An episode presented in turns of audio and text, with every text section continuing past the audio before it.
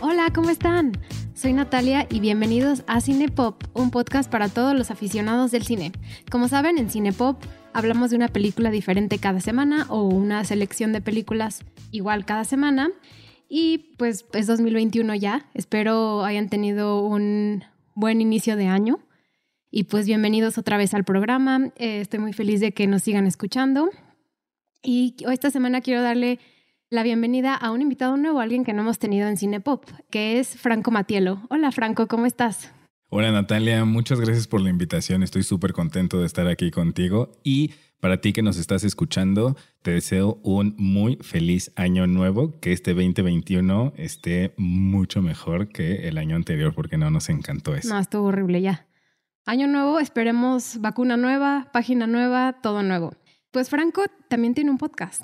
Platícanos de tu podcast, Franco. Claro que sí. Mi podcast es un proyecto que hago junto con Alberto Guerra y se llama Punto y Punto el podcast. Pueden encontrarnos en Spotify, en YouTube y en diferentes plataformas de escucha de podcast, ¿no? Y mm, lo que nosotros hacemos es hablar de algunos elementos opuestos y narrar puntos a favor y puntos en contra para someter una especie de mesa de debate y que al final la gente pueda elegir qué es lo que ellos prefieren de estos elementos opuestos de los que nosotros hablamos. Por ejemplo, el frío y el calor o el cielo y el infierno, ¿no? Son algunos de los opuestos de los que nosotros hemos hablado para que se puedan dar una idea y si tienen ganas lo pueden escuchar. Pues perfecto. Vayan a escuchar a Franco. Voy a poner también el perfil a su podcast en nuestra página de Cinepop, de Twitter y de Instagram, para que lo puedan seguir y puedan escucharlo también. Pues Franco, platícanos un poco tu afición por el cine, qué te llama la atención del cine, por qué te gusta, pues porque eres cinéfilo como yo. Entonces quiero saber cómo tu afición. Claro que sí. Yo soy cinéfilo desde chiquito. Recuerdo yo desde la primaria.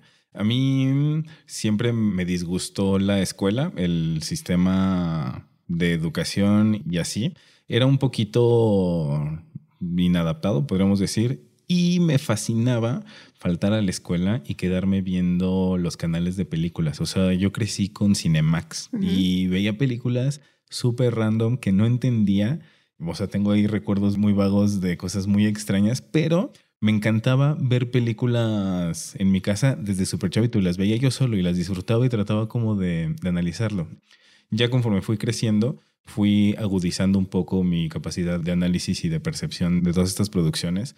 Cuando terminé la prepa estudié fotografía profesional y después estudié diseño de la comunicación visual. Entonces, desde la parte académica, tengo esta formación que me acerca un poco y a mí me fascina el cine como séptimo arte tal cual. O sea, es una excelente mm, vía para poder genuinamente crear desde el guion, desde la realización, la psicología de los personajes, la comunicación visual, la fotografía, la cadencia que pueden tener las tomas, o sea, toda la capacidad que tiene el cine, por supuesto la actuación, o sea, que es el arte más explícito que podemos ver ahí mostrado, ¿no?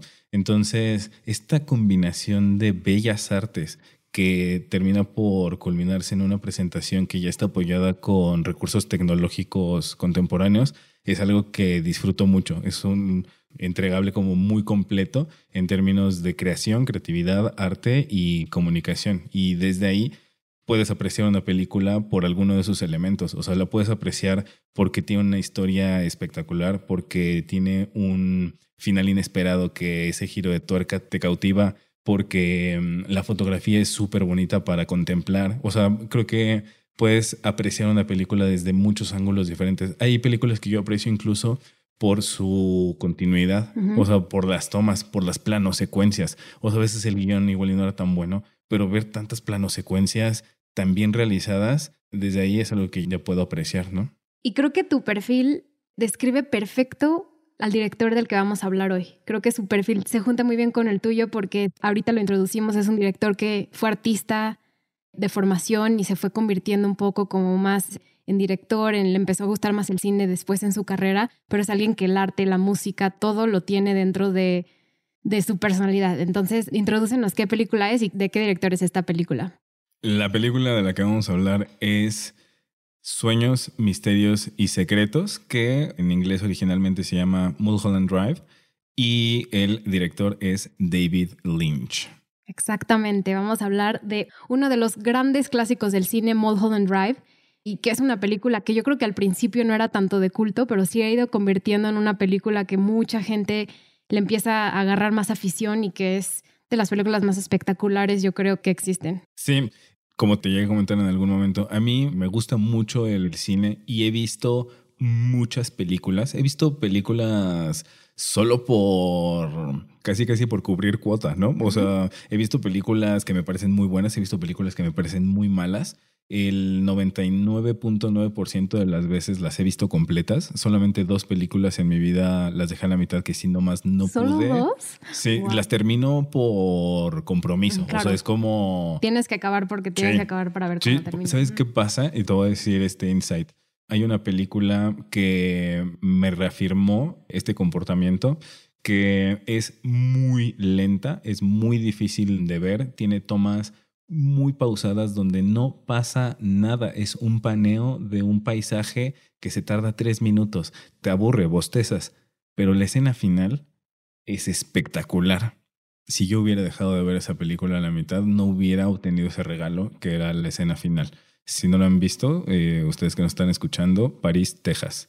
Ah, es sí. fascinante el despliegue de capacidades actorales que tienen estos dos personajes entablando una conversación. A mí me fascina. Y entonces, justamente por eso es como, yo qué sé si al final me va a dar un regalo esta película, ¿no? Entonces, es más, ¿qué tal que valió la pena casi casi por la escena after credits, ¿no? Sí. O sea, es que hasta eso, o sea, yo veo las películas hasta que se pone la pantalla en negro, hasta por respeto por el crew de producción. Claro, es que hay tanta gente que trabaja que hay que apreciar cada una de las personas que son mencionadas ahí.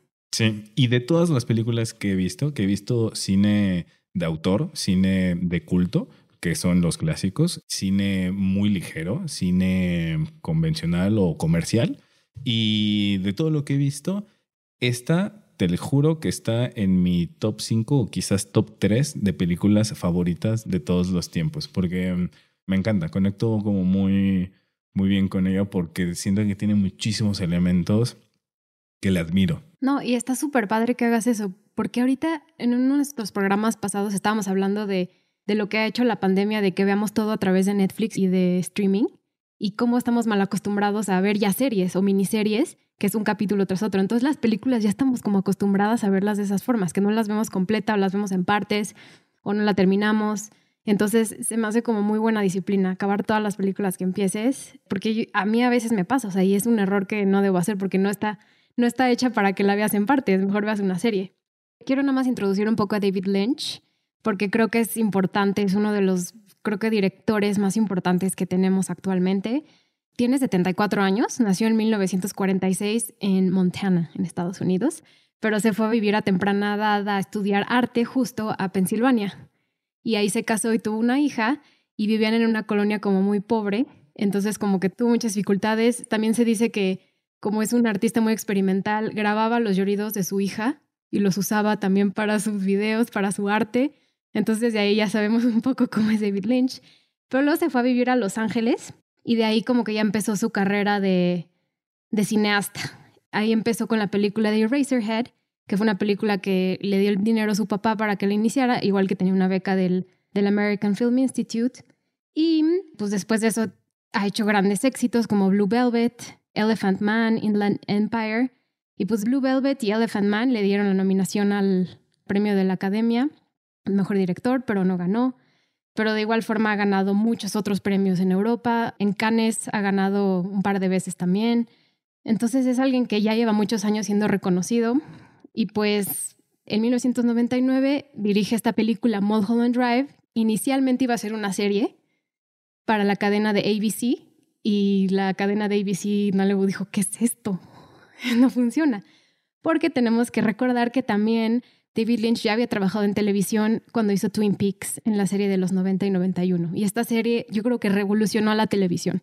Fue la época de oro de la televisión americana y muchos programas así como The Sopranos, incluso Lost, Broadchurch, no pudieran estar aquí si no fuera por David Lynch y cómo llegó esta revolución de cómo enseñar televisión, cómo enseñar misterio, cómo enseñar una sensación que no se había percibido antes en la televisión, que se había hecho en cine de su parte, pero no se había hecho en la televisión.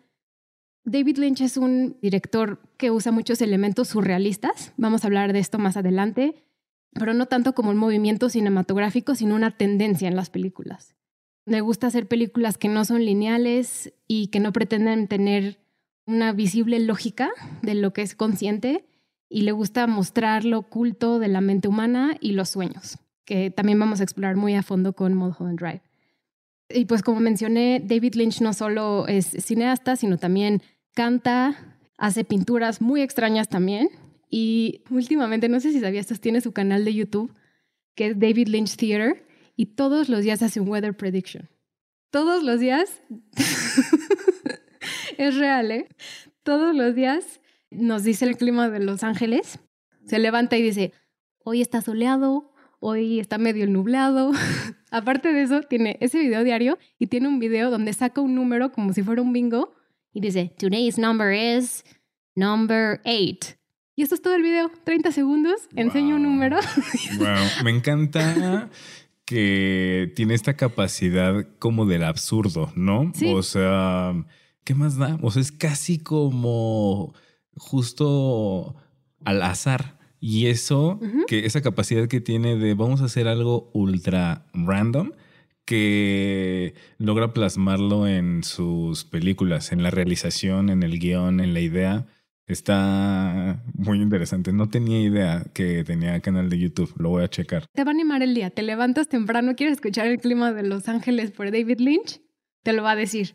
Igual su número a veces es repetido y muchas veces es el número 8 el que dice, pero nada más, nada más su canal dice, today's number is. Y le picas y nada más ves el número y eso es todo. O sea que si ves dos fechas diferentes. Es casi el mismo video porque es el mismo número. Lo único que cambia es que es otro día. Es otro día. A veces siento que es el mismo video, pero hay veces que tiene sombrero. Hay veces que la camisa negra es como, tiene un botón diferente al anterior. Sí va cambiando. Entonces, les recomiendo que lo sigan. Su canal de YouTube es David Lynch Theater. Y adivina qué. Ya también David Lynch tiene un trato con Netflix, como todos los otros directores. Wow. Está desarrollando una serie que se llama Unrecorded Night tenemos que ver qué nos trae la vida de David Lynch a Netflix. Está, va a estar muy interesante. Wow, eso sí es que genera expectativa. ¿eh? Para mí, debo ser muy honesto. Para mí, David Lynch es un volado. ¿En qué sentido? O sea, sobre si me va a gustar o no su producto. Porque él es muy él y de lo que él crea hay cosas que coinciden muy bien conmigo y me encantan y me fascinan y le tengo mucho cariño a esas creaciones que él hace. Y hay algunas otras que no conecto, que es como, ok, en esta pieza no embonaron los mismos elementos, no hay una continuidad para mí en cuánto me va a gustar su entregable. Es algo muy interesante. De las otras películas que tiene, por ejemplo, Blue Velvet, ¿te gusta Inland Empire? Inland Empire es de las cosas más raras que he visto en mi vida. ya no la vi, pero mm, por ejemplo, creo que son solo un par de películas que me fascinan de David Lynch.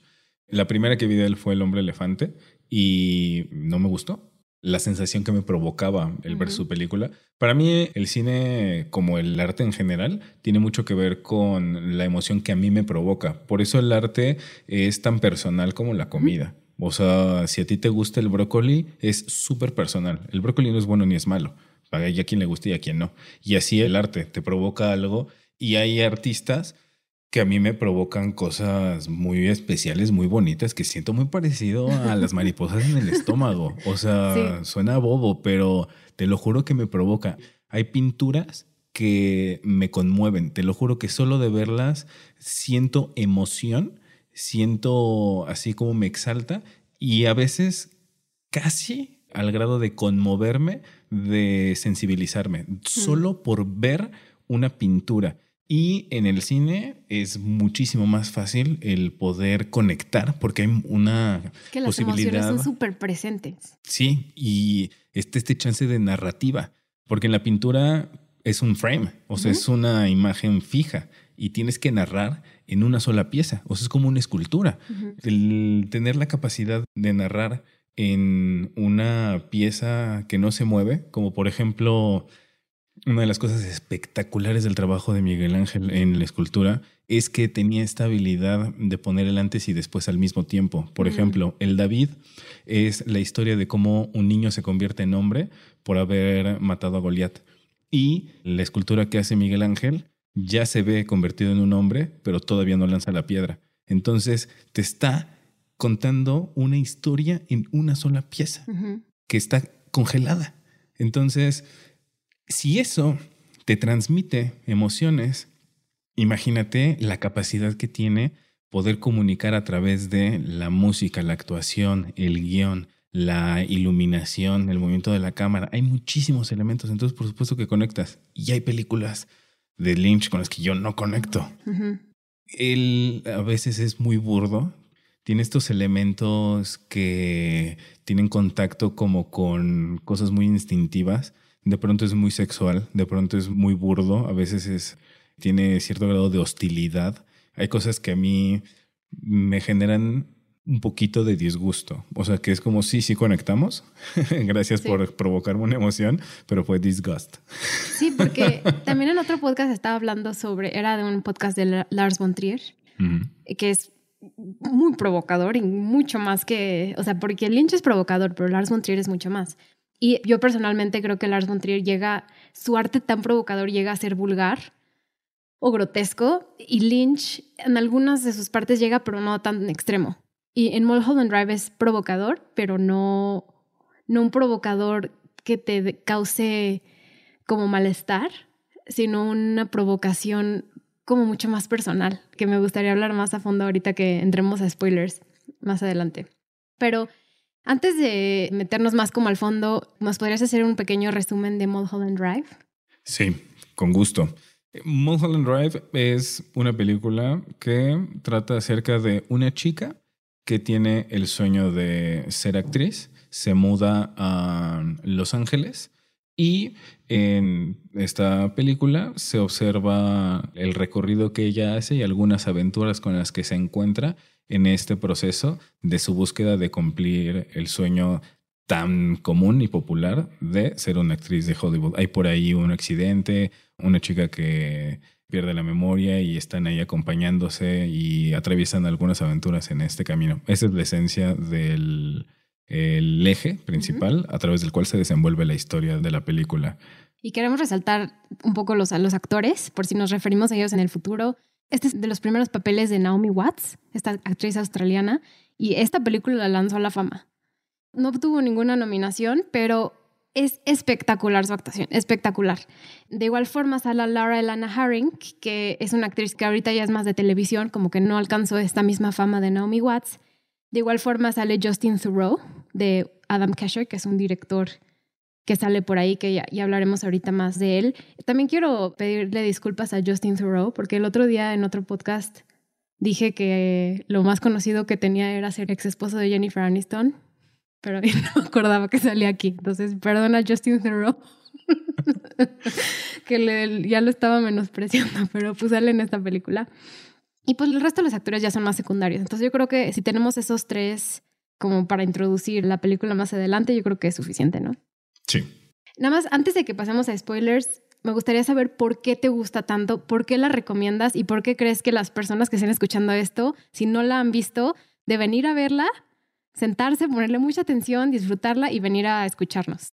Esta película a mí me fascina porque a mí me provoca mucho, me conecta mucho con distintas emociones muy humanas en un amplio espectro. Ese creo que sería el principal, que quizás no tengo la capacidad verbal para poder expresar algo que es muy emocional, pero parte desde ahí. Me da angustia, me da miedo, me da me hace sentir conmovido, me hace sentir compasión, me hace sentir deseo, me provoca muchas emociones en un espectro muy amplio y como muy profundo. Y al final termina por ser una experiencia grata. Entonces, eso es el primero de los puntos por los cuales me gusta esta película. Segundo, admiro muchísimo la originalidad que tiene la realización de la película, la historia, cómo se presenta, cómo está realizada, la cronología la presentación de los personajes, los giros, llamémosle giro de tuerca, el plot twist, ¿no? Que tiene la película, tiene cosas que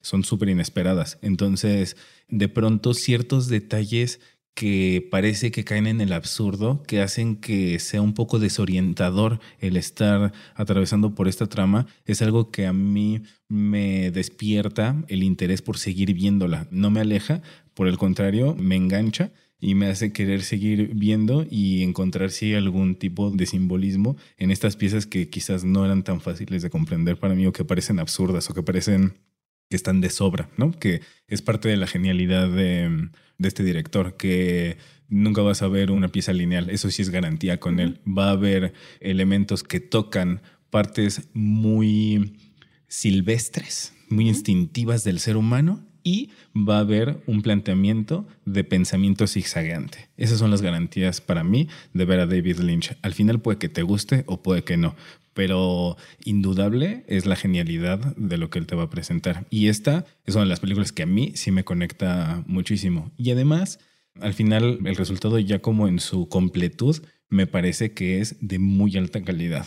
La fotografía, las actuaciones, la iluminación. La, música. La música Super lincheana. Cada elemento me parece que son de muy alta calidad y a mí me conecta muchísimo y admiro mucho el, este mm, proyecto como final, pues, ¿no? Sí, la verdad, yo la vi hace mucho, mucho tiempo, entonces la volví a ver ahorita para el programa y te tengo que confesar que no me fue fácil, o sea, tienes que esperar a que termine para, para como relacionar todo. O sea, no, no, es una película que a los que estamos acostumbrados con típica fórmula hollywoodense de historia, personajes, problema, desenlace final, ¿no? No es así para nada. sí, para nada, para nada. Eh, sí, es una película que en efecto, como te decía hace un rato, tienes que verla completa para poder emitir tu juicio para saber si, uno, ¿qué entendiste? ¿Qué te llevas? ¿Qué fue lo que tú rescatas de esa experiencia que acabas de tener, que fue ver Mulholland Drive? Es que eso es, es una experiencia, o sea, no es una película que te sientas a ver casual, o sea, es, es toda una experiencia. Y esta experiencia de verdad vale tanto la pena que no puedo expresarlo en palabras, o sea, todo lo que, cómo lo escribiste se me hizo como fascinante, porque tiene muchos elementos de de despertarte emociones no solo de, de deseo, de felicidad, de tristeza, de angustia, como que yo creo que cada escena es como que te sorprende. Cada escena es un elemento de sorpresa que se va acumulando, que al final tiene una conclusión como muy, muy interesante, que de verdad vale mucho la pena sentarse y sobre todo analizarlo tú personalmente, porque David Lynch no le gusta decir qué significan sus películas, lo deja muy al, aire. De hecho, Justin Thoreau dijo que él no tenía idea de qué significaba nada de la película, pero pues que le interesaba trabajar con él. Y él siguió filmando y siguió haciendo todo, pero no tenía idea de nada. Entonces es como una experiencia muy personal. Sí, y además, para ti que nos estás escuchando, te aseguro, es importante desde la primera escena, el primer segundo en el que tú le das play, antes de que empiecen los primeros créditos que te presentan al director y los actores, antes de eso, primer segundo, es muy valioso que pongas atención a lo que está sucediendo ahí hasta el último segundo antes de que aparezcan los créditos y el cast. Entonces, sí es una película que no tiene ninguna escena sobrada, ninguna escena, ningún diálogo, ningún movimiento de cámara es gratuito y puede que te tome tiempo o que te mm, resulte al final en una interpretación personal, pero cada elemento, cada escena es importante. Entonces, eso también es interesante. no tiene nada de paja puede que no lo entiendas, puede que te cueste trabajo entender o que al final lo que tú entiendas no sea lo que él quiso decir, no importa, pero no era gratuito. Y sí tiene escenas, porque sí es, porque es cine de arte. tiene escenas que sí dices, what the fuck, así. Sí, sí, hay escenas que... O sea, sobre todo si la estás viendo tú solo y alguien más entra y la ve como en el momento equivocado y dice, ¿qué estás viendo? ¿Qué me pasó? bueno, hay un par de escenas que me vienen a la mente con eso que dices. Eso, de hecho, esa, creo que sí estoy casi seguro que estamos pensando en esa escena y ahorita lo vamos a, platicar. Es increíble la mezcla de emociones. Ahorita lo revisamos, pero sí es, es una película que vale la pena. Desde el primer segundo hasta el último segundo de la filmación. La tienes que ver completa y después emites un juicio. Y si la analizas, yo te aseguro que la vas a disfrutar tanto como nosotros. Y con eso pasamos a spoilers. Entonces, a partir de ahora va a haber spoilers heavies. Sí. Así que no. Si no la han visto, váyanla a ver. Se puede rentar en Apple TV y están otras plataformas también a, la renta. ¿Tú por dónde la viste? Yo la vi en Vimeo. No tiene muy buena calidad, pero tampoco es mala. Y está ahí gratis. Si buscas Mulholland Drive online, la puedes ver, está libre en Vimeo también. Ah, perfecto. Pues váyanla a ver. Y no es por nada que esta película es considerada de las mejores 100 películas del siglo XXI. La BBC sacó un artículo hace unos años y dijo que Mulholland era la mejor película que había que ver. Yo puedo estar alineado con ellos, ¿eh? Así me, te lo juro que me fascina. Pues bueno, si quieres empezamos con el personaje de Betty, Betty Elms, que es protagonizado por Naomi Watts, como ya mencioné. Y pues la película empieza un poco enigmática, ¿no? Empieza como con alguien que se está yendo a dormir y vemos muy rápidamente una almohada. También se insinúa que a lo mejor esta persona que se fue a dormir está en drogas. Puede ser una de las interpretaciones, pero bueno. El personaje es Betty Elms, que es originalmente de Canadá y ganó un concurso de baile y se va a Los Ángeles a seguir un sueño de ser actriz o de ser famosa. Realmente no es claro cuál es su propósito exactamente, pero llega a Hollywood, el lugar de las ilusiones, de los sueños de todos y sobre todo del sueño americano de, de llegar a algún lado siendo reconocido por tu imagen, que es Hollywood. Entonces ella llega a Los Ángeles y se queda en casa de una tía. Pero esta Betty Elms, llegamos a, entender en la parte del final que Betty Elms no existe, que Betty Elms es una ilusión. Pam, pam, pam. Oye, está padrísimo, está interesante. No había pensado en esa interpretación. No era lo que me había quedado de la peli. Pero mira, así, momento uno de este episodio de Cine Pop y ya tenemos diversidad de interpretaciones.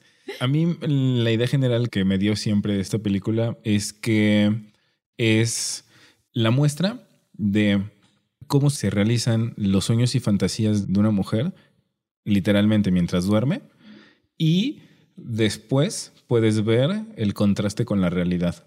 Eh, está casi, casi partido mitad y mitad. La primera mitad de la película estás viendo su sueño y por sueño me refiero a dream. Bueno, es que en inglés también tiene la doble connotación. Lo que quiero decir es el sueño mientras está dormida, no su deseo, su anhelo, ¿no? Entonces, la primera mitad es eso y la segunda mitad ves cómo contrasta con la realidad mientras ella está despierta. Y lo que se me hace muy interesante es que cuando tú ves la primera mitad de la película no se ve nada tan como exagerado, ¿sabes? O sea, no es un tema de una historia que tú digas, no, es que esto está completamente fuera de lo alcanzable, ¿no? O sea, se ve bastante normal. Es una chava que pues tiene un deseo de ser actriz y que siga en un concurso. Es algo que es como súper factible que suceda en la realidad y que conoce a a una chica y sí tiene estos toques de es extrañamente positivo todo lo que sucede. Sí. tiene ese toque que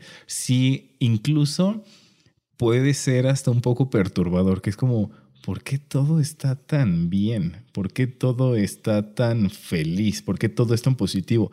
Y aún así, no son situaciones que tú digas, o sea, eso jamás sucedería en la realidad. Es como, no, claro, podría suceder, es algo muy normal, es algo bastante estándar. Y lo que me llama mucho la atención es que cuando ves la historia real de cuál es lo, o sea, las situaciones que esta mujer está viviendo, el personaje de Naomi Watts, cuando ves que su vida tiene muchísimas más adversidades, es ahí donde por contraste puedes ver, wow, claro, lo primero que vi era lo que ella hubiera deseado que, se solucionara en su vida y cuando ves todas sus adversidades dices, puta, qué cañón que lo que yo había visto como algo bastante X es algo que genuinamente era un alto deseo para ella porque su realidad es mucho más adversa, ¿no? Tiene unos niveles de frustración y de dolor y de... Depresión. Sí, sí, sí, sí. Y como sabemos, la proyección de ella es el personaje de Betty, pero en realidad ella se llama Diane Selwyn. Y como dices, visualmente se ve mucho la diferencia. El personaje de Betty es como inocente, usa puros colores rositas, el pelo lo tiene perfecto, la piel perfecta, o sea, como que ella misma crea una idea de sí misma que es completamente incierta, porque su verdadero ser, o sea, Diane Selwyn, usa mucho negro, como que la visten mucho de femme fatale y representa mucho la angustia y desesperación, hasta se ve más grande, los dientes se le ven mal, y entonces la diferencia de la, por eso la actuación de Naomi Watts se me hace muy buena, porque parecen dos actrices, y creo que hubo unos productores que dijeron, a ver, ¿qué actriz es cuál? Y dijeron, no, es la misma, es Naomi Watts. Y por otra parte tenemos la línea del tiempo, de Rita, que es otra proyección de Betty, de la mujer que ama realmente, que en la vida real se llama Camila. Entonces, así también es como otra parte de la película que comienza con Rita, que está en un coche, siendo como un poco atacada por unos hombres dentro del coche. Ella se sale y está en esta calle famosa de, de Los Ángeles, que es Mulholland Drive. De ahí ella se escapa y no sabe su identidad, no sabe quién es. Y ya hasta el final de la película te das cuenta que esta identidad que ella no sabía quién era, era una proyección igual de Diane. Entonces es la mujer que realmente Diane quería, amaba con todo su corazón, era la mujer con la que quería pasar su tiempo, estaba enamorada de ella, tenía una relación como tanto sentimental como física. Y pues igual en la proyección se ve como una, una relación amorosa como muy perfecta, ¿no? Como que se empiezan a conocer, porque Rita acaba en casa de la tía de, esta Betty y pues poco a poco se van conociendo, pero como en un amor muy inocente y muy perfecto, que sabemos que en la vida real no es así. Sí, que es interesante porque retomando el, punto que hacía hace un momento, que mm, sí es extrañamente todo positivo, todo fluye de una manera tan como entre comillas orgánica y al mismo tiempo es como qué raro que todo sale bien, todo está tan amable. Es que, te lo juro, ese momento en el que, el primer momento en el que se besan Betty y Rita, es, es, que hasta se siente como si, o sea, alcanzo a sentir la suavidad de la piel de Rita. Es erótico, es bastante erótico. Es erótico, pero además es tan amable la ambientación que me da la sensación de que la piel que está abrazando es cálida y tersa, ¿sabes? O sea, toda esa ambientación te conecta que hasta podría olerlo, podría palparlo, o sea, como... Como sentimos en nuestros sueños, porque como estamos muy metidos en el sueño de, esta Diane, que su proyección es Betty, empezamos a ver elementos raros. ¿Recuerdas que hay muchas escenas dentro de un restaurante, dentro de un diner que se llama... Winkies. Winkies que es importante, entonces ahorita vamos a hablar más de Winkies. Sí. Pero Winkies juega un papel interesante en las proyecciones. Sí. Aquí ahí les va la primer clave para entender bien esta película. Si ya la viste y te quedaron dudas, aquí está. Y si no la has visto, este es el, el, consejo ultra resumido de cómo va a tener mucha más claridad lo que viste o vas a ver. La primera mitad de la película es un sueño a partir de una escena clave donde un personaje dice es tiempo de despertar, o sea, es bastante evidente, pero pues a veces como hay muchas escenas que parecen no tener sentido, podría confundirte y creer que esa escena que dice niña es hora de despertar, podría confundirte y que tú creas que no tiene sentido, pero sí tiene mucho, es muy claro. A partir de ese momento empiezas a ver la realidad. Cuando ves la segunda parte de esta película, que ya es la realidad, esta realidad está presentada si aislamos solo este segundo capítulo. Tiene un formato que en literatura se llama in extrema res, que empieza con el final y después tiene un salto cronológico que se va al pasado y te narra toda la historia hasta volver a encontrarte con la primera escena que habías visto. Entonces, eso lo hace ligeramente confuso si no estás como muy al tanto de lo que estás viendo. Entonces, en resumen, primer pista para que lo entiendas es, el primer capítulo es un sueño, el segundo capítulo es la realidad, pero el segundo capítulo, la primera escena, es el final y regresas en el tiempo para ver la historia desde el principio que va a volver a caer en esa escena final. Ya con esto tienes muchísima facilidad para poder entender de qué se trata. No sé si tú lo interpretaste igual, pero los dos puntos de encuentro son Mulholland Drive. O sea, la calle es donde empieza y donde ella toma la decisión de que va a acabar. No sé si lo viste tú así. Que Mulholland, la calle Mulholland Drive es el punto de partida tanto de, de la primera parte como de la segunda parte. No lo había pensado, pero sí, es un personaje, es un protagonista, la calle, justamente. Sí, es muy importante porque es el el lugar donde se gesta el accidente gracias al cual en el sueño se conocen, Rita y Betty, y en la segunda parte, en la realidad, sí es un punto clave donde podríamos decir que se gesta el principio del fin, ¿no? Exactamente. Platícanos qué otros puntos, porque hiciste todo un análisis a través de los diferentes puntos por los cuales podemos entender la película, que ya mencionaste los primeros dos. Entonces podemos adentrarnos más adelante con los diferentes puntos que hacen que esta historia tenga más sentido. Sí, con gusto te voy platicando. Hice todo este em, análisis de las escenas de la película a través de las cuales las van a poder entender mucho mejor. Entonces, la primera escena clave, ya la habías mencionado tú, que es justo la escena de la almohada. Gracias a esa primera escena que está en el segundo uno de la peli, entiendes que estás a punto de ver un sueño. Es alguien que se queda dormido y entonces vas a ver algo que no es real. Entonces, esa es la introducción. Y nos permite saber que este como primer capítulo de la peli es un sueño de alguien que está dormido.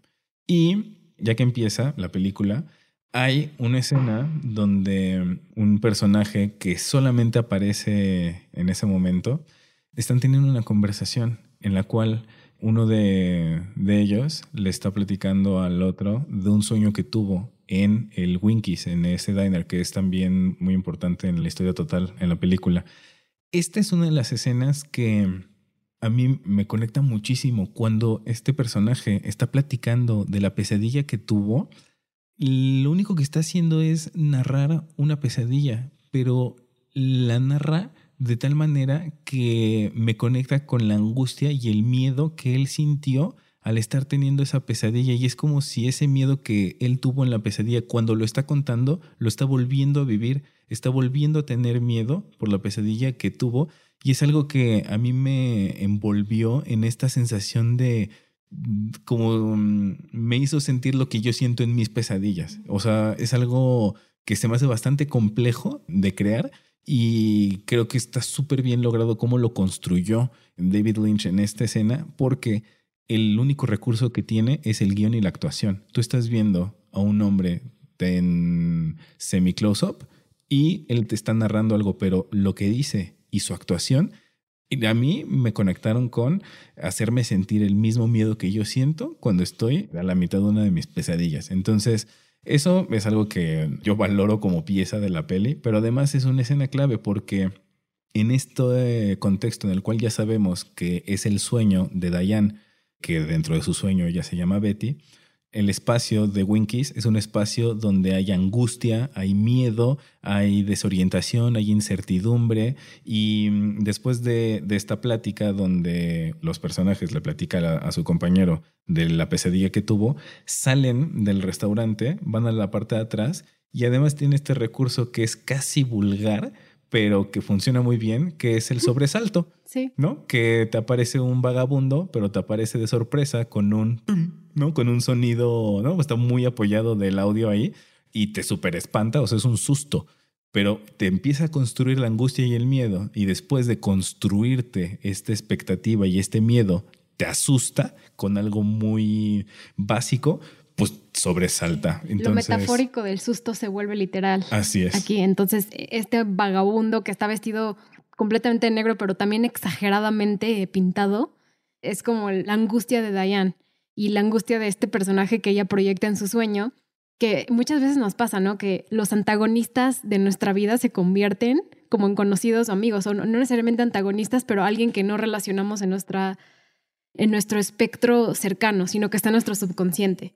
Así es. Y entonces, ahorita que somos ya muy libres de hacer super spoilers, ¿cómo conecta esto con la realidad de Diane? Una vez que ya avanzó mucho de la, de la película, ya en a tres cuartas partes de avanzada, nos damos cuenta que en la vida real, Diane estuvo en ese restaurante haciendo algo que a ella le generaba mucha angustia y al fondo alcanzó a ver por un segundo a este personaje que en la primera escena es quien narra su pesadilla y en la realidad ella solo lo vio pagando en este diner.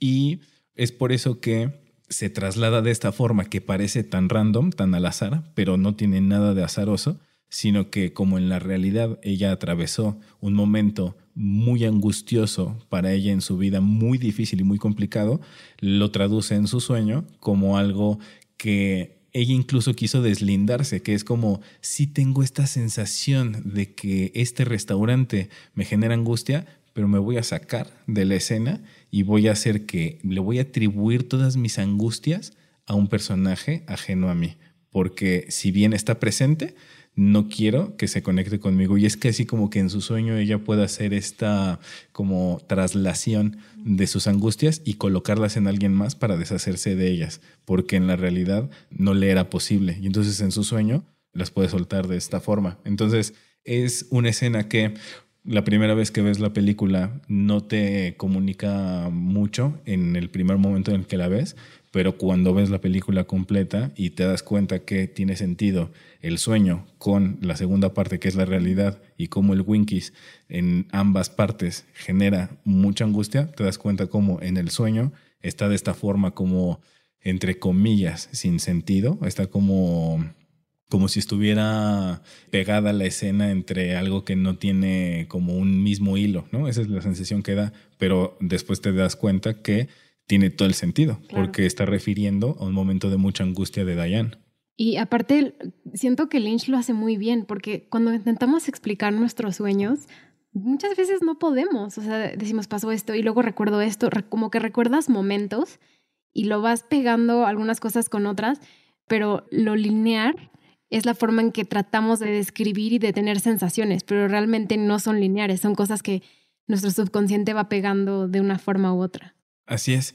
Y esa es una de las maravillas de la capacidad que tiene David Lynch, justamente que él tiene el don para poder plasmar el pensamiento zigzagueante que poco, si no es que nadie más he visto que lo logre con esta genialidad, ¿no?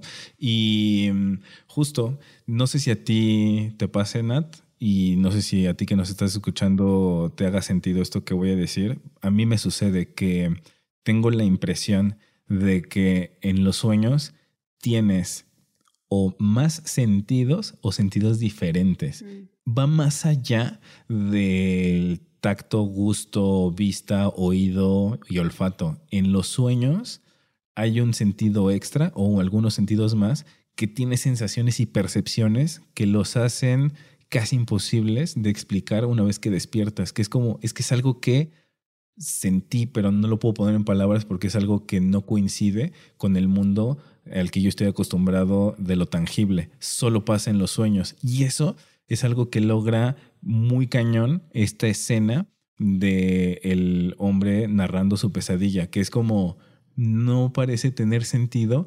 pero en este sinsentido sí puedo evocar la emoción, no racional, pero sí sensorial. Es como comparto tu miedo. No sé por qué tenemos miedo aquí, pero lo comparto. La escena que más me causó como ese sentimiento de como si estuviera en un sueño fue la escena del bar bueno, del club, bar, lugar, show, que es como era silencio, ¿no? El silencio, sí. Donde cantan. Esa, esa para mí fue como, así siento en un sueño, es súper extraño, como todos los sentimientos. Sí, y en esa escena también tiene este toque del sinsentido y aún así te involucra emocionalmente. Esa es una de mis escenas favoritas, el bar, el, el silencio, donde... Mm, de hecho, yo repetí durante años esa frase del presentador que dice, no hay banda, esto es una grabación. Yo lo tenía así, de repente en mis reuniones sociales yo lo decía y la gente se quedaba así como... ¿De qué está hablando? ¿De qué loco, está hablando Ajá.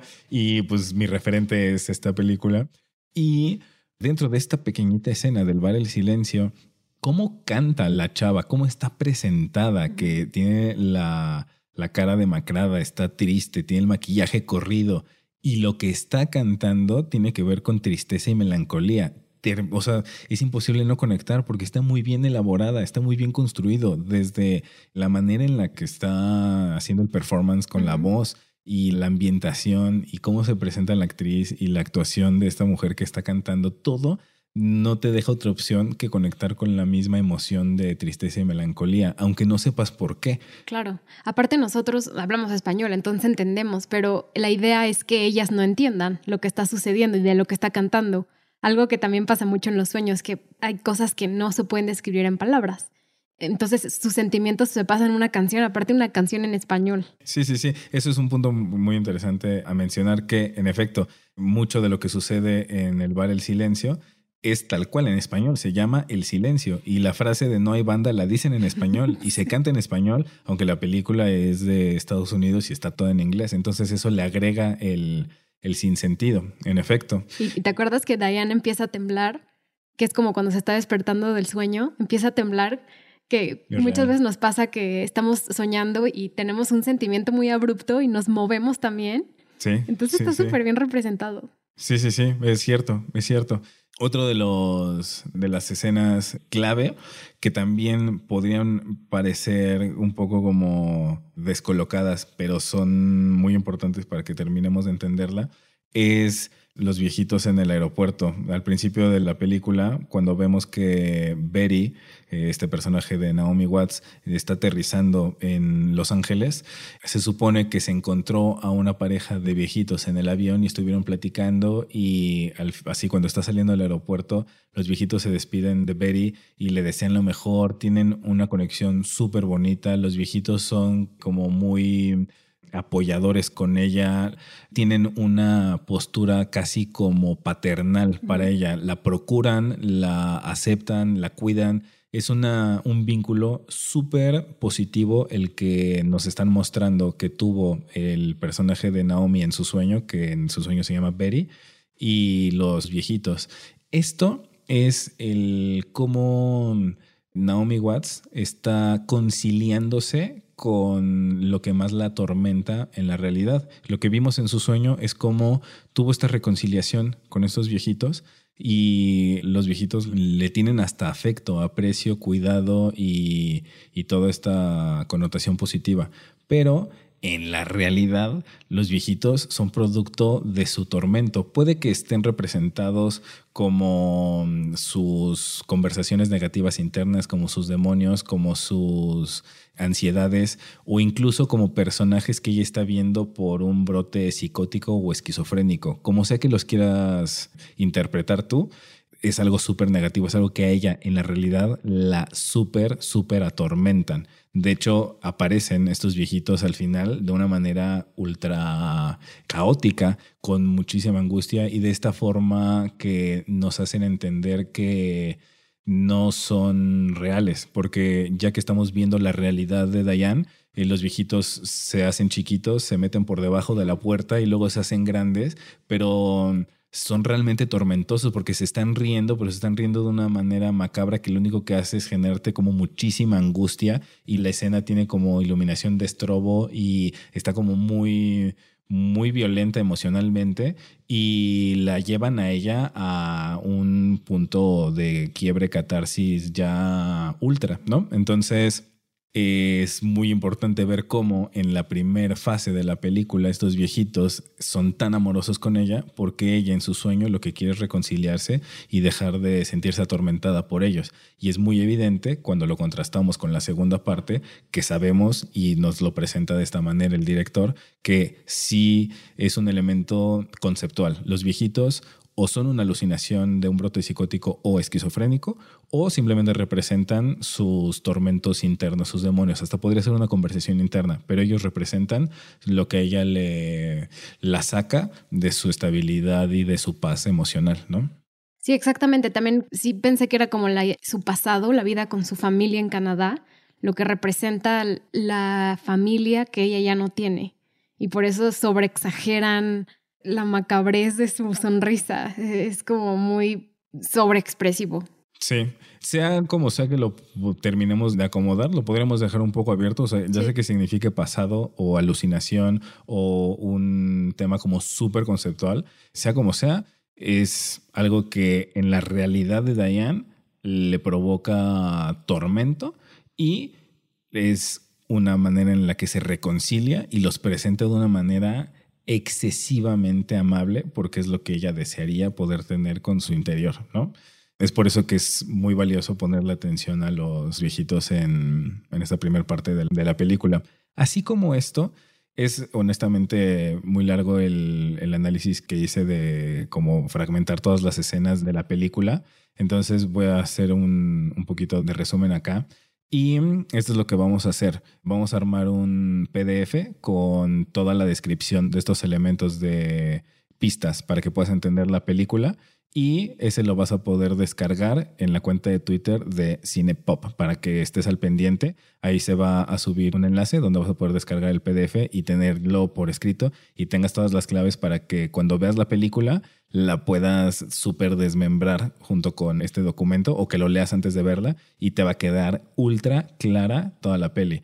Y ahorita para seguir con el, el tema dentro de este episodio, en general, lo que sucede es que en la primera mitad de la, de la película lo que vemos constantemente es cómo ella se reconcilia con sus adversidades, cómo se presenta la casera, que se presenta también con una postura muy maternal, muy apoyadora, muy como mm, alguien que cuida, que recibe con afecto, con muy buena disposición, cómo se presentan los personajes en la primera mitad es todo a favor de Betty, que es la proyección de Diane, este personaje de Naomi Watts, y los personajes que en la realidad a ella le frustran o le caen mal, ella los destruye en su sueño. Por ejemplo, justo Adam, el director, como Adam en la realidad tiene una relación afectiva con la chava que ella estaba enamorada, entonces en su sueño lo destruye, lo pone en una situación súper adversa,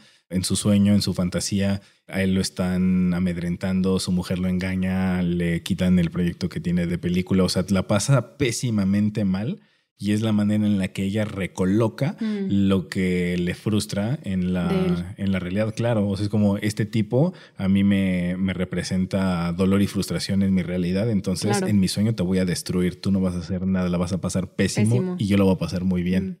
A él lo vi mucho como justo toda la representación de lo que es Hollywood y de cómo la explotación hacia las mujeres, los cuerpos de las mujeres, cómo los usan, las formas que las mujeres quieren que sean, cómo actúen por ejemplo, hay una escena donde Betty va a una audición y son un par de hombres que juzgan todo lo que ella hace, son los que deciden si ella se va a quedar con el papel o no. Entonces, este director siento que es también como la encarnación de lo que es Hollywood y por lo que ella ha pasado. Entonces, es la dualidad, ¿no? De la fantasía de ser una actriz famosa, pero también ser juzgada, porque recuerdas esta escena donde Justin Theroux, donde el, el director está sentado con puros hombres y tienen la conversación más vaga, nada específica, y podría ser de cualquier actriz, podría ser de cualquier película, pero son los ejecutivos decidiendo sobre el poder que tienen sobre una mujer y sobre quién tiene que protagonizar la película.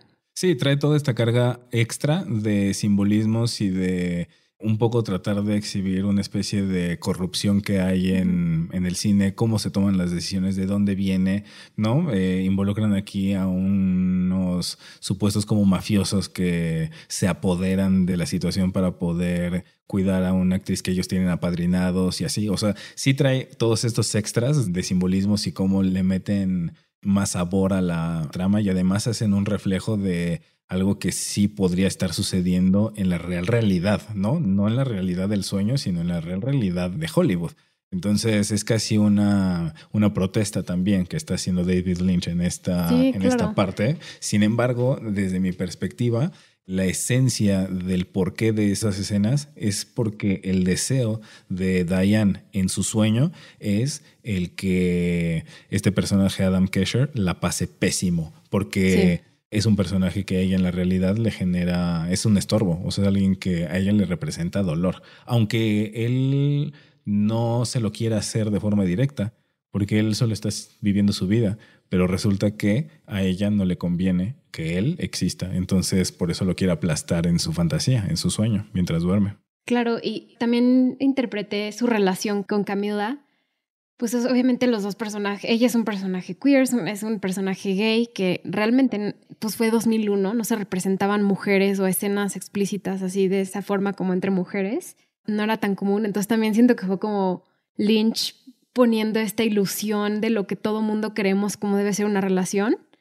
Y él dice, no, a ver, la relación como ella quiere que sea es de esta forma, pero no sé si lo viste tú así. Ahí creo que fue un gran riesgo que toma y que le admiro a David Lynch en justo cómo presenta a personajes heterosexuales, homosexuales y bisexuales, porque mm, Diane es homosexual, Adam Kesher, el director, parece ser heterosexual y Camila es bisexual, porque ella le gusta tener relaciones con mujeres, pero aparentemente su relación oficial es con un hombre. Su relación, eh, reitero, aparentemente la central es heterosexual, pero le gusta tener interacciones eh, homosexuales, es decir, ella es bisexual. Y sí, me parece que es un planteamiento que desde ahí ya es arriesgado y es original en el cine para ser de esa época, justamente. Y mm, esto nos lleva a también cómo se representa. Creo que este es momento idóneo para retomar esta escena de Diane, que a mí se me hace súper perturbadora, cuando ya estamos en la segunda fase de la película, que ya estamos viviendo la realidad, ella en la realidad tiene problemas de pareja con, o no sé si de pareja, parece que eran más como una relación abierta, ¿no? Diane y Camila.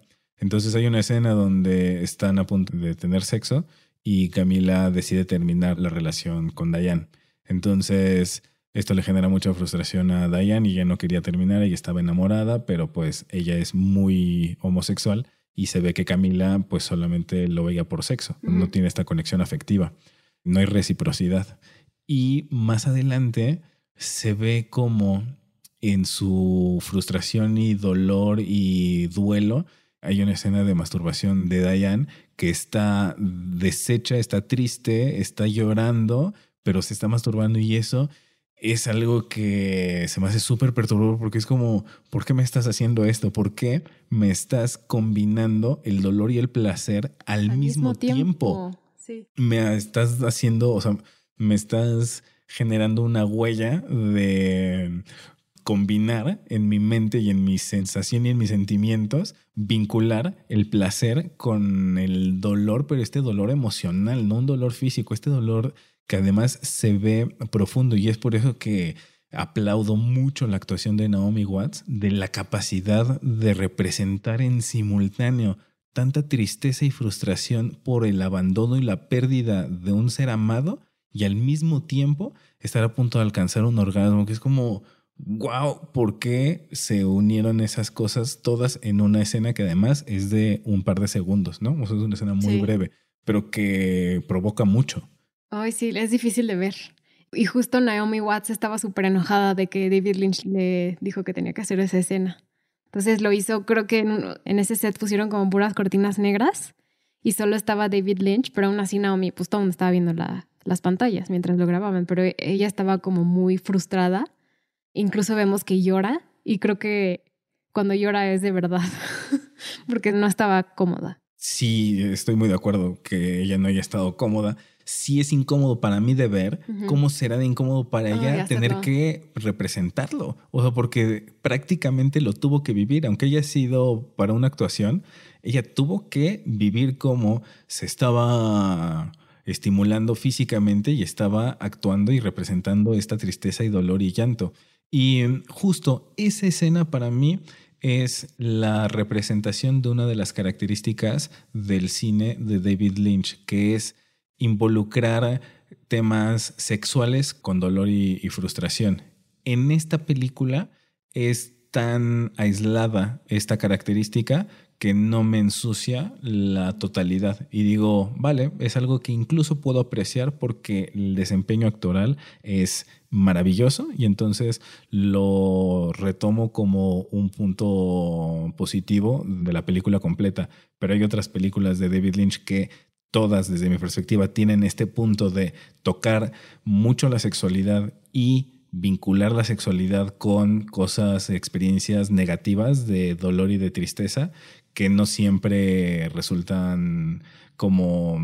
Placenteras de ver. Sí, o que yo pueda dejarlas pasar un poco más desapercibidas, ¿no? Mm. O sea, aquí en esta película no es suficiente como para que me, me provoque un sabor más amargo, es como no me ensucia mi interpretación y mi experiencia de la peli, pero hay otras donde sí tiene una carga un poco más alta y sí termina por ensuciarme, que es como, ¿sabes qué? No, no me gustó. ¿Y sabes cómo lo interpreto al final? Para mí, estas escenas es un precio que pago por ver el resto de la genialidad de este director.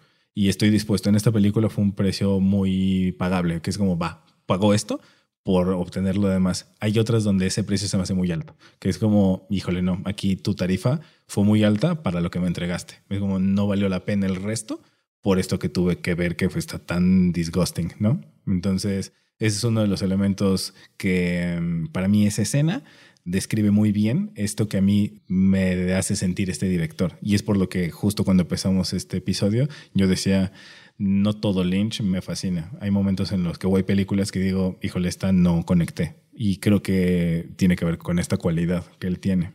¿Y hay alguna otra escena que te haya llamado mucho la atención o que siempre, cuando pienses en Mulholland Drive, siempre pienses en esa escena? Sí, no sé si sea tan, tan destacada como mm, en cuestión de ser memorable, pero sí es una de mis escenas favoritas, independientemente de las que ya hemos mencionado, que si las mencioné aquí es porque las tengo muy bien recordadas y son resaltables, pero hay una más que mm, especialmente destaca la capacidad de actuación de Naomi Watts y por lo que se merece que haya resaltado y se haya vuelto famosa por haber hecho esta pieza cinematográfica. Y es las escenas donde ella actúa que está actuando. Es decir, en la historia, en su sueño, ella, en su deseo de ser actriz, está practicando una escena, Mm. mientras ella es Betty, está practicando una escena con Rita. Y cuando le están practicando, parecería como si fuera una escena que tiene cierto grado de violencia. Sabemos que Betty está tratando de hacer su mejor actuación y sabemos que Rita, como no es actriz, pues apenas si le hace segunda y está tratando de leer el libreto y como acompañarla para que ella practique su casting. Y entonces ahí tenemos como una versión de la escena que tiene una carga ambiental como un poquito más agresiva. Después, poquito más adelante en la película, vemos como Betty ya está real en el casting con el otro actor principal, está el director, el productor, todo un equipo. Y ahí representan una vez más la misma escena, mismo diálogo, mismo guion, pero cero violencia con una ambientación y un toque muchísimo más como sensual, mucho más lento. En vez de, de, decirlo con voz alta, lo hacen casi con susurros y misma lectura de texto con una connotación emocional completamente diferente. Y eso es como una muestra de las capacidades que genuinamente tiene Naomi Watts para actuar, que primero te muestra la lectura de un libreto con una sensación y misma lectura con una ambientación muy diferente solo por la capacidad de, de, actuar, sin tomar en cuenta ni música, ni ambientación de iluminación, ni más nada, solo por su desempeño como actriz. Entonces, es como mostrar a Betty en su sueño, sí como una buena actriz, pero ya pasándonos a la real realidad, es también una muestra de la enorme capacidad de Naomi. Esa es una de mis escenas favoritas de wow. Casi tú, espectador que estás viendo esta película, checa cómo se leyó dos veces el mismo texto y te hizo sentir cosas muy diferentes. Eso es como algo que valoro mucho de la película. Aparte, David Lynch sabe cómo usar estos actores para transmitir la dualidad de las dos historias que quiere contar de la realidad y del sueño.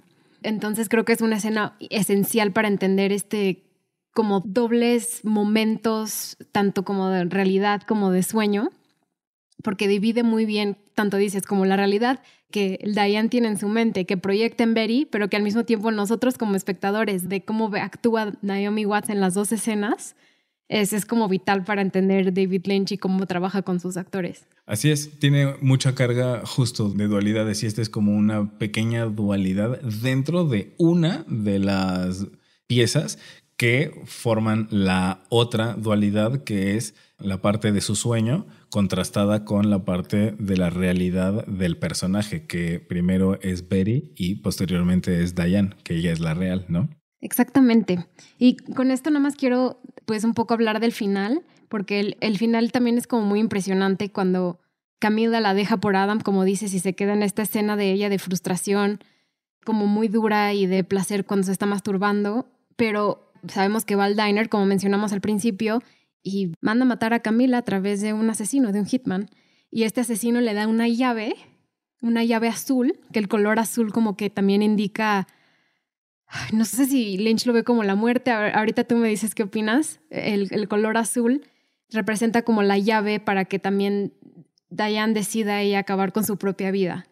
Entonces es como el sueño puede llegar a ser un espejo de la realidad, pero no sé si lo ves tú así. Completamente. Que mm, de hecho, justo esto viene a retomar y a redondear lo que platicábamos hace un rato sobre la escena de Winkies. Como en las primeritas escenas de la película vemos a este hombre narrando su pesadilla dentro de este restaurante y es justamente en ese restaurante donde Diane en la realidad es que contrata al hitman para que mate a Camila. Es donde tiene este momento de enorme miedo, frustración, dolor, angustia en la realidad, porque en ese espacio ella está tomando la decisión de contratar a un asesino para que mate a la mujer que ella amaba. Pero como no fue correspondida, no pudo soportar el seguir viéndola y sabiendo que anda por ahí y no a su lado. Y entonces, en efecto, el tema de la llave azul es porque el asesino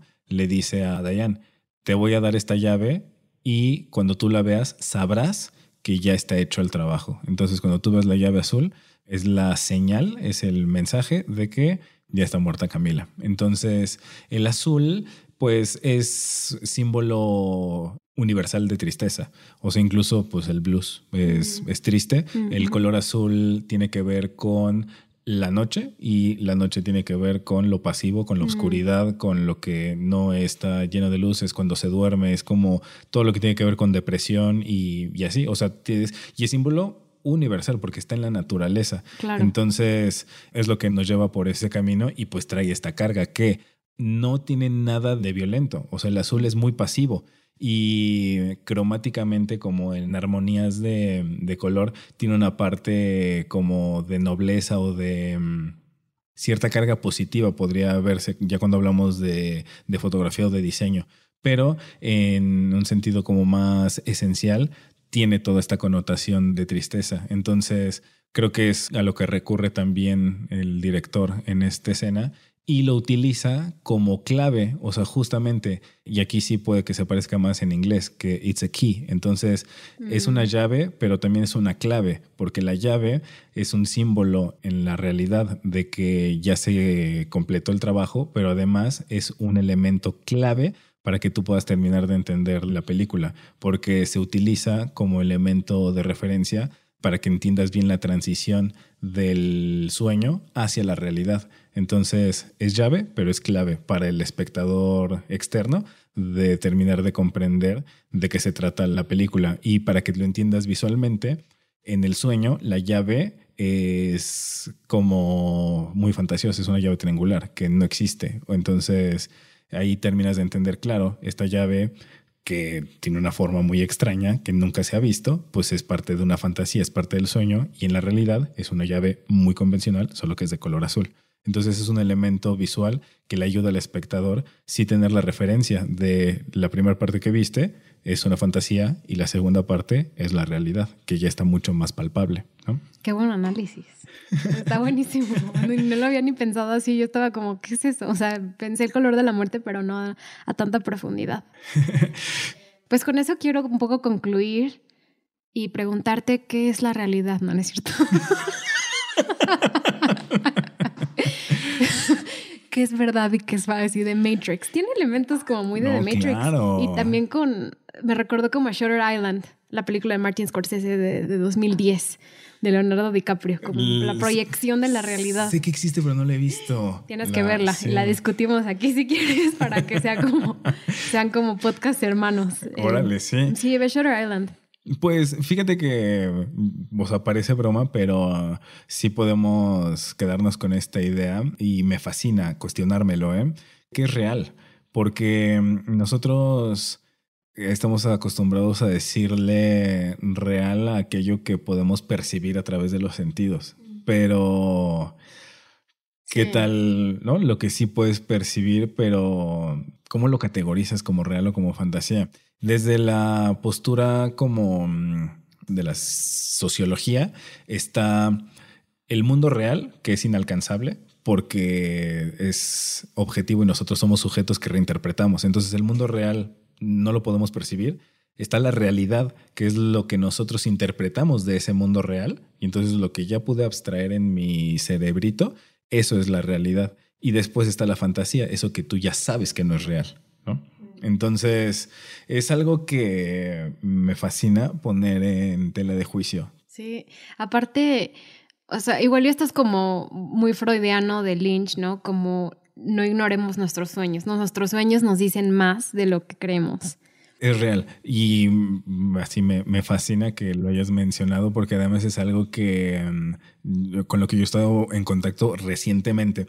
Yo siempre he estado muy conectado con mis sueños, siempre mm, he tenido muy buena capacidad para recordarlos y tengo unas historias, o sea, tengo sueños larguísimos con una carga de simbolismos de lo más interesantes que en algún momento ojalá haya oportunidad de platicarlos, pero mm, justo recientemente he estado como muy al tanto de mis sueños, he soñado mucho, he recordado mucho de lo que sueño y mm, me da referencias, o sea, me he descubierto cosas de mí a través de mis sueños. Y lo que estaba pensando justo antes de que grabáramos este episodio es que lo que yo me quedo de la, una de las muchas cosas que me quedo de esta película es que el personaje principal lo que hace a través de sus sueños es representar sus anhelos, sus deseos y terminar de comprender cuál sería para ella un estatus ideal, su lugar como estadio deseado. Y entonces eso es como una auto retroalimentación, que si tú observas tu sueño, puedes entender, ok, si lo soñé es porque quizás, claro, quizás si hay un anhelo por ahí, ya sea un anhelo o acabo de deshebrar una emoción que tenía un poco oculta tal vez, ¿no? O sea, como por ejemplo, si ella observara el, lo que le sucede al director en su sueño, podría entender, claro, le tengo resentimiento. Y entonces ahí hay algo que sanar, ¿no? En vez de tomar acciones súper negativas, eh, encuentras oportunidades. Y entonces, analizando con cierto grado de objetividad el sueño, puedes entender algo más de ti. Yo antes creía que analizar el sueño era algo casi espiritual, ¿no? Como espiritual esotérico, que era como, ah, es que si sueñas con... Era algo místico, ¿no? Ajá, si sueñas con muerte es que alguien se va a casar, ¿no? Ese tipo de creencias. es como... Si se te caen los dientes vas a ser millonario. Yo ya sería millonaria. No. sí, ese tipo de interpretación de sueños a mí, pues yo la rechazo porque me parece que no tiene ningún fundamento, es solo un tipo de creencia. Pero si quitamos esa parte esotérica o de creencias y nos vamos a un tema más como de, oye, esto es una referencia de algo que yo pienso y siento, lo voy a observar y voy a ver qué oportunidad puedo recuperar de esto, eh, te da opciones que pueden ser recursos bien valiosos para ti si les pones atención. No, y, esta película está hecho de esos pequeños elementos que hacen que un sueño se complete y por eso tenemos nuestro documento que van a poder acceder eh, los pequeños claves para entender este sueño que tiene Diane como proyección de Betty. Entonces no se lo pierdan porque nosotros extendimos mucho de eso, pero si ven el documento van a poder ver otras cosas que no mencionamos o ver mucho más a profundidad todos los puntos de los cuales hablamos. Y pues bueno, ¿hay algo más que quieras decir? No, no hay más nada que yo le pueda agregar. Eh, perdón si se volvió un poquito largo este episodio, pero estábamos muy emocionados para hacer el análisis. hay muchas cosas que decir. sí, y todavía faltaron muchas más que pueden ver en ese PDF que tendrán chance de descargar para que vean todo lo que ya ni siquiera mencionamos, que hay mucho de lo que se puede rescatar. Y también quiero decir muchísimas gracias por invitarme. Está maravilloso el tener la oportunidad de desmembrar una pieza como estas y estoy yo muy agradecido de estar aquí. No, muchísimas gracias por venir. De verdad, muchas gracias porque me hiciste entender elementos que a lo mejor me costó trabajo seguir o, o entender a fondo.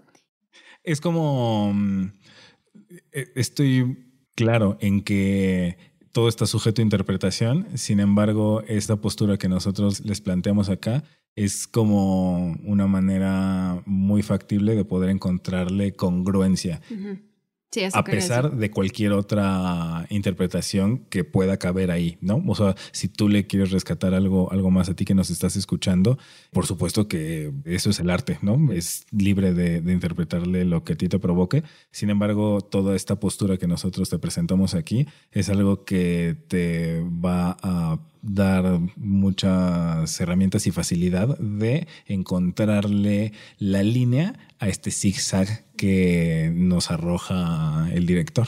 Claro, es muy buena forma de ponerlo. Pues bueno, pues muchas gracias por venir a Cinepop. Te esperamos cuando quieras. Esta es tu casa para hablar de la película que más quieras. Aquí podemos discutirlo horas y horas. Sería un placer para mí poder repetir. Muchísimas gracias. Gracias a ti. Y recuerden, no ignoren sus sueños, son vitales para entender nuestro día a día y nuestra vida. Y si te gusta este episodio, por favor, compártelo. Exacto, por favor, compártenos y sigan a nuestras redes sociales, que es cine-popmx, tanto en Twitter como Instagram. Cualquier comentario, sugerencia, lo que quieran decir sobre Mulholland Drive, muy bienvenido. Así que muchas gracias y nos vemos hasta la próxima.